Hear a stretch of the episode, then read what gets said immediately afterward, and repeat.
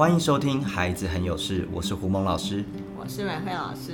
我们会用轻松自在的方式聊聊大人可能遇到的教养课题。现在是八月二十日下午两点二十八分。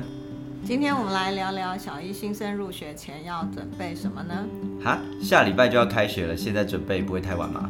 所以，我们今天要来开个末班车喽，也分享一些我们认为小朋友入学前的准备或者是练习。爸爸妈妈可以参考看看。第一件事情，我们需要先做到什么呢？我觉得认识未来的校园这件事情是最最最基本的。我相信爸爸妈妈应该都带小朋友已经去逛过校园。那有哪些地方是真的必须特别带小朋友去看一下的？嗯，首先就是厕所喽。哦，厕所，为什么呢？对啊，因为在幼儿园的时候，小朋友的厕所是在教室，非常的近啊。是。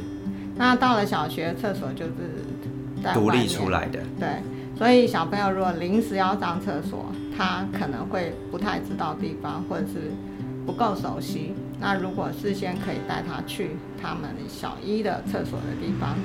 那就是可以减少一些麻烦哦。这样想，小朋友应该如果知道厕所在哪里的话，应该会觉得比较安心。好，再来就是保健室。保健室哦，保健室很重要。小朋友常常会在呃玩的时候，或是下课的时候不小心受伤。如果你的小朋友没有用到，他也可以帮助别的小朋友。对。那最后一个就是老师的办公室。哎，这个比较特别，为什么特别需要知道老师的办公室在哪里？嗯，那个是一个求救的地方，就是当小朋友遇到不知道呃怎么办的事情的时候，呃，我觉得老师的办公室是他们第一个要求救的地方。哦，就是如果在他需要老师的时候。当下可以前往老师办公室寻求协助，这样子。对，所以厕所、保健室、教室、办公室这三个地方，爸爸妈妈带小朋友也可以去看一下，这样子。啊，接着下来当然就是作息的调整咯，因为幼儿园你迟到或者是不迟到都没有什么关系，可是上了小学七点五十就要到学校了，所以呃小朋友应该在这个部分要准备好。哦，那像作息调整，可能是比如说早呃早一点休息，然后然后这样早上起来的时候才不会那么慌乱，对不对？对，因为小一的孩子嘛，我们很希望他是很安心的到学校去上课。如果一个早上都是一直在喊起床啊，你快要迟到了，东西怎么还没有收啊？我觉得对于小朋友的学习其实是呃会打扰的。对对对，那如果是突然被叫起来，然后在很慌乱的状况下出门的话，大概就像美惠老师说的那样，就是到了学校非常紧张的啃最后几口的早餐，然后马上就进到进入到学校的课程，心里没有一个预备的动作，所以其实没有很从容，就会比较赶。那小朋友的学习的嗯成效或是状态都会比较浮动一些。对，因为他的情绪不是很安定，所以。嗯，他年纪又很小，那在一个不安的状况下，其实对于他到学校去做学习这件事是比较嗯没有帮助的。这样作息的调整，早睡早起就变得很重要了。是，另外其实也希望小朋友养成守时的习惯。哇，那小一的小朋友要学会守时，其实真的蛮不容易的哦。嗯，所以才会要从小一就开始去做这件事。那呃。我们常常大人都会要求小朋友要，呃，守时守信，可是我们却没有帮助孩子去做到这件事，我就觉得很可惜。然后进入小一，我觉得，呃，这件事可以慢慢的去养成。哦，爸爸妈妈可能可以先从自己的呃身教吧，就是自己先从自己的守时示范给小朋友看。那小朋友在练习的时候也知道这个守时的重要性，爸爸妈妈有体现出来，自己应该也可以做得到。对，因为我们也会看到一些小朋友，就是呃，他经常的不守时，可是学校又没有特别的法则，可能只是做一点登记啊，或者是呃口头跟爸爸妈妈做一些提醒啊，但是这个事情还是没有什么改变。那我觉得对于孩子在守时这件事情上面，其实他的力道是不够的。了解了解。除了作息调整、守时之外呢，我们还有其他部分可以跟爸爸妈妈分享吗？嗯，再来就是生活自理能力喽，有三件事是很重要的。好，刚才有提到厕所，对所以上厕所这件事情是呃小朋友要学会，也就是说他去上厕所，可是不需要老师去帮他处理，哦，幼儿园都是那个老师在帮忙小朋友处理上下厕所的多多少少会这样，嗯，基本上应该要在大班的下学期，小朋友就应该要学会自己可以去上厕所。哇，那现在剩一个礼拜，爸爸妈妈应该多少可以帮小朋友一下下这样子。如果你们家的孩子还没有办法做到这件事情的话，那就是爸爸妈妈要呃加紧一下脚步，但是也不要造成孩子太大的压力。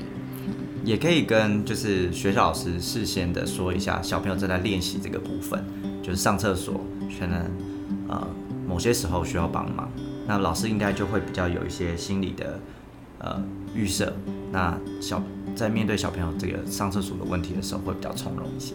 我觉得这要看碰运气哎，因为呃学校老师一个人要面对很多小朋友，所以呃我觉得父母亲还是要尽量让小朋友学会这件事情。OK，上厕所。对，再来就是要吃饭的时候要能够不要吃的到处都是，哈，哦，你是说就是可能会掉在呃餐桌上啊，或是吃的满脸都是这样吗？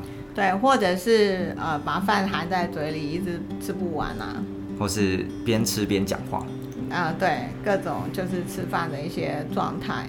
然后老师其实不会等你说把饭吃完再收东西，哦，对时间。到了，所有的饭通通都要收收掉了，餐盘都要收掉了。对，印象中小时候确实国小老师，呃，多多数的老师应该会给小朋友一个限定的时间，在这个时间内必须要练习把饭认真的吃完。对，嗯，那老师其实呃，在小学吃饭的时候，老师也不太会叮你，说不定老师是离开教室的，那等你回时间到的时候，他就收掉了，哦，那你的小朋友可能就没有吃饱。那这样真的好像蛮需要小朋友能够自理的，就是说在大人不在的状况下，他能够可以自自己的在时间内把吃饭这件事情认真的做完。对对对，嗯，好，第三件事情就是收纳。收纳什么？啊、最基本的当然就是书包咯，嗨，就是小朋我们常常会说小朋友每天背了很重的书包去学校，可是这常常是鸡生蛋，蛋生鸡的事情，因为我们怕小朋友忘记，或者是小朋友怕忘记，在学校可能会被处罚啊，或者是被念，他就干脆每天把所有的东西都背到学校去。哦，这个我有我有一些切身的经验。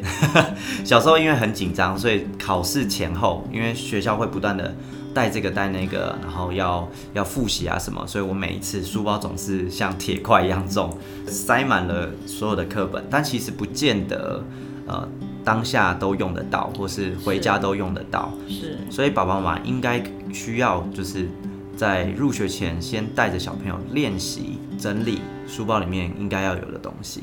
嗯，在整理书包之前，其实家里有很多机会可以练习收纳这件事情。哦不是只有书包，当然，对，比如说带孩子折他自己的衣服，衣服放在固定的抽屉，是啊，例如使用过的玩具，用完之后应该要放回去，哈。